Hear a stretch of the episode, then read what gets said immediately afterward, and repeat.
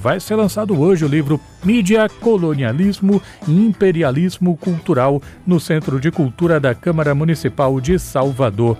Esta obra é assinada pelo jornalista, escritor, rapper e doutor em ciências sociais, Richard Santos, com quem eu converso agora. Bem-vindo, Richard. Boa tarde. Boa tarde, satisfação estar aqui contigo, com toda essa audiência do Multicultura, que também faço parte dela.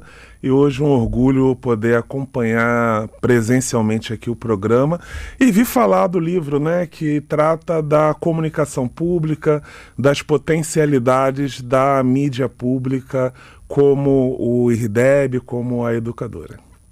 Bom, eu sei que o título já traz alguma medida do que é que o livro trata, mas em linhas gerais, o que é mídia, colonialismo e imperialismo cultural? É isso, é um livro que nasce a partir da minha tese de doutorado. Eu desenvolvi o doutorado no, na UNB, no Departamento de Estudos Latino-Americanos, né, é, da Universidade de Brasília.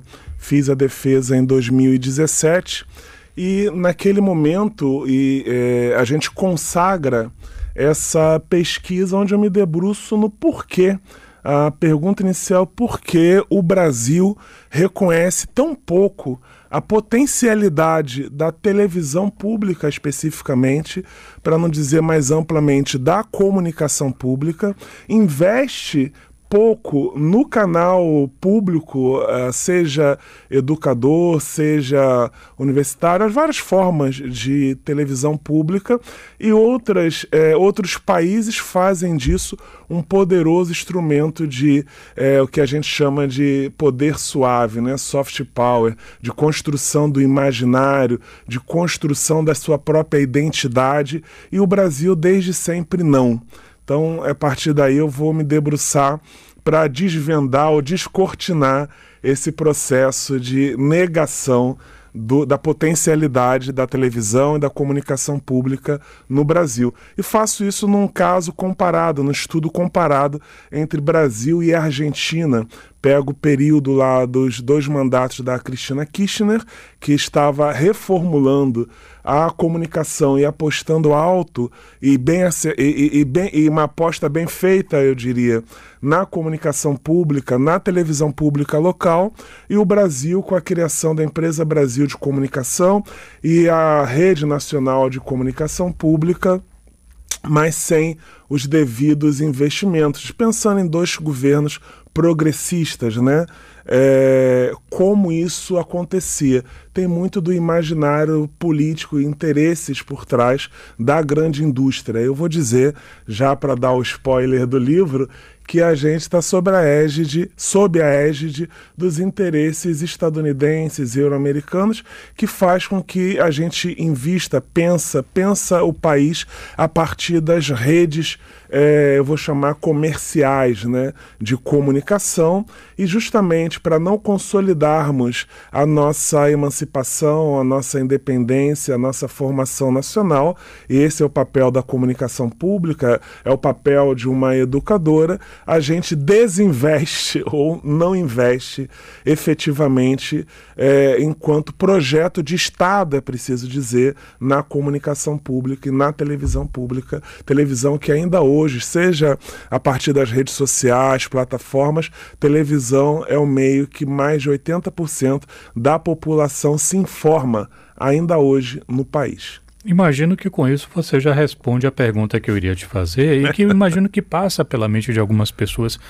Pô, mas por que se preocupar com TV? Hoje é tudo internet. Boa, as é TVs isso. estão com problemas com seus anunciantes, porque as, os anunciantes estão migrando para os meios digitais. Isso. Então você veria como uma coisa estratégica pensar nesse momento uhum. televisão? Sem sombra de dúvida. Até há pouco conversava a televisão e a televisão pública é, no Brasil ela tem ela atinge um público muitíssimo maior, por exemplo, do que do audiovisual, vamos chamar aí de cinema, etc.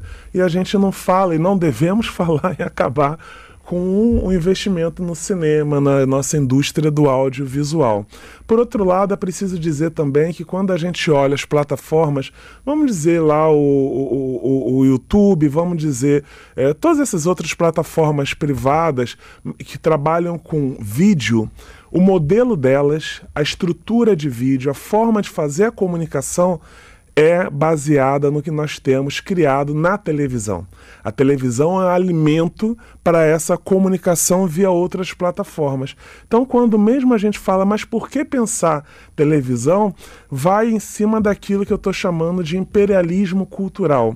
Imperialismo cultural é quando é, a indústria da comunicação, a indústria do audiovisual, a indústria é, internacional pauta para gente aquilo que a gente é, deve constituir de imaginário, de pensamento, de articulação do que vale ou deixa de valer. E para ela é interessante dizer que a televisão hoje está em decadência e fortalecer suas plataformas de rede social, quando na verdade, como eu disse anteriormente, é, agora pesquisa recente da PNAD, né?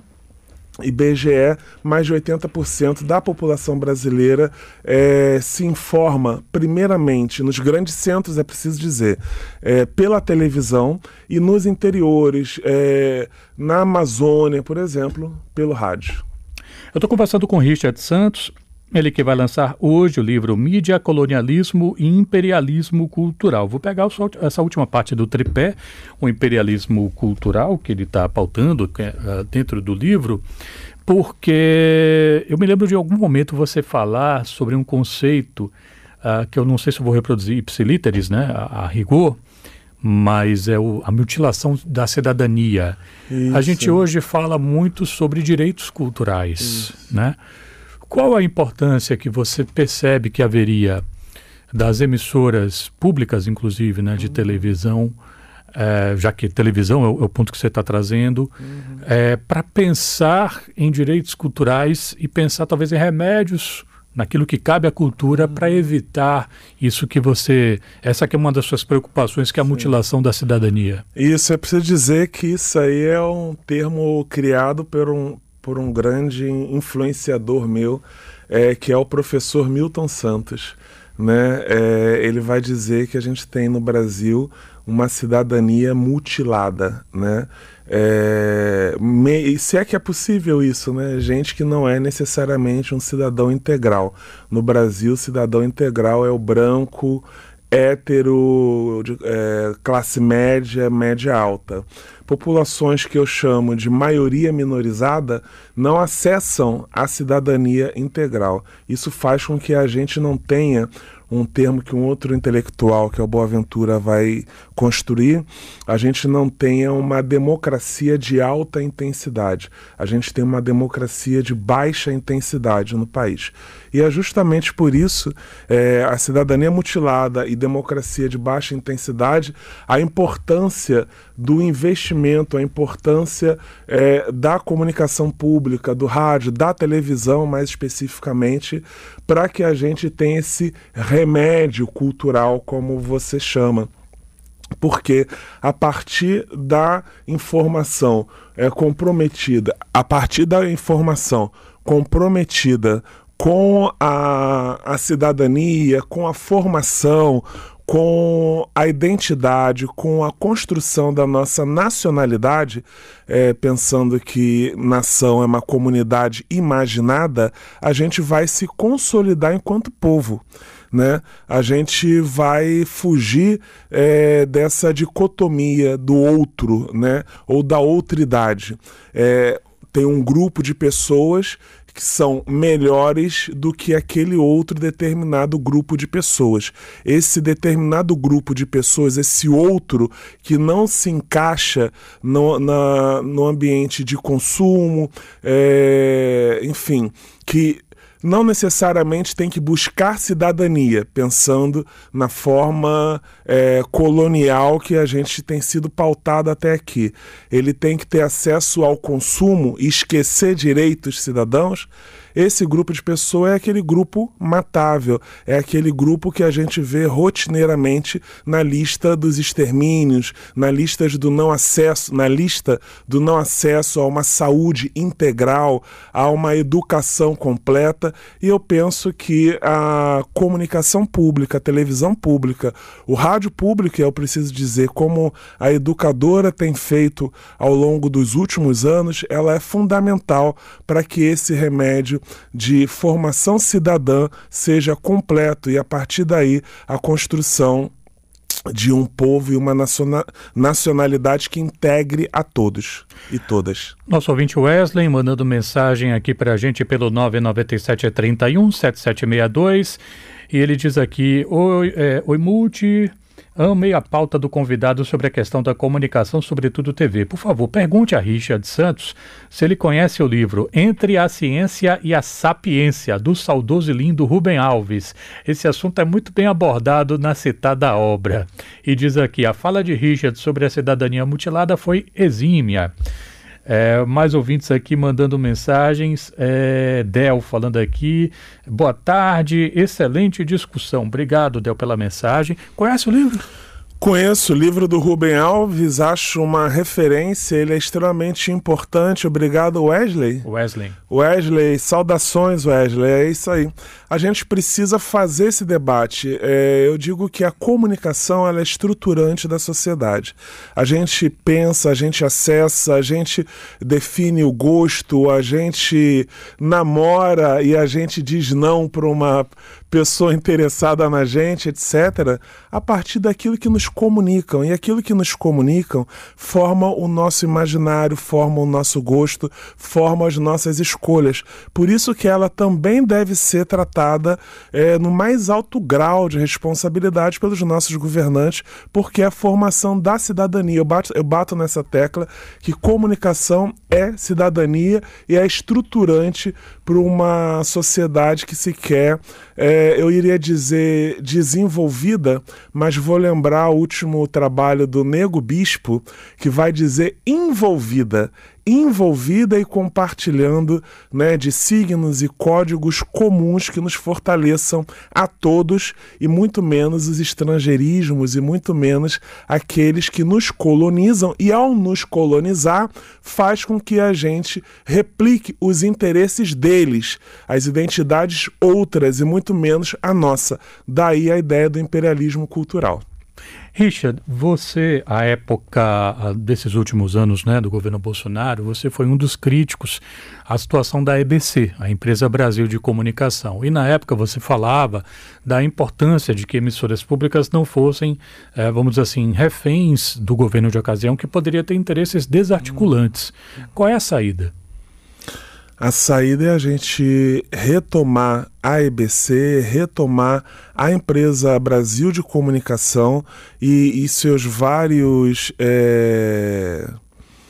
E, e, e, a empresa Brasil de Comunicação como um todo, rádio, agência, etc., né? É, para o povo, por, por exemplo, com um fórum de comunicação, com um debate ampliado, onde, para além daqueles que são pesquisadores, ativistas, trabalhadores, a gente chame as representações sociais para debater a comunicação pública que desejamos, porque a gente não está falando de comunicação institucional, comunicação governamental. Comunicação pública, você sabe, é muito mais amplo que isso e requer um grande bojo né, de atores e atrizes participando dessa reconstrução que ainda não obtivemos. A gente tem a EBC um tanto quanto digo eu, imagino eu, repensando o seu caminho. Estamos chegando no final do ano, sem que a gente chame, por exemplo, um Fórum Nacional de Comunicação Pública para debater a comunicação pública progressista,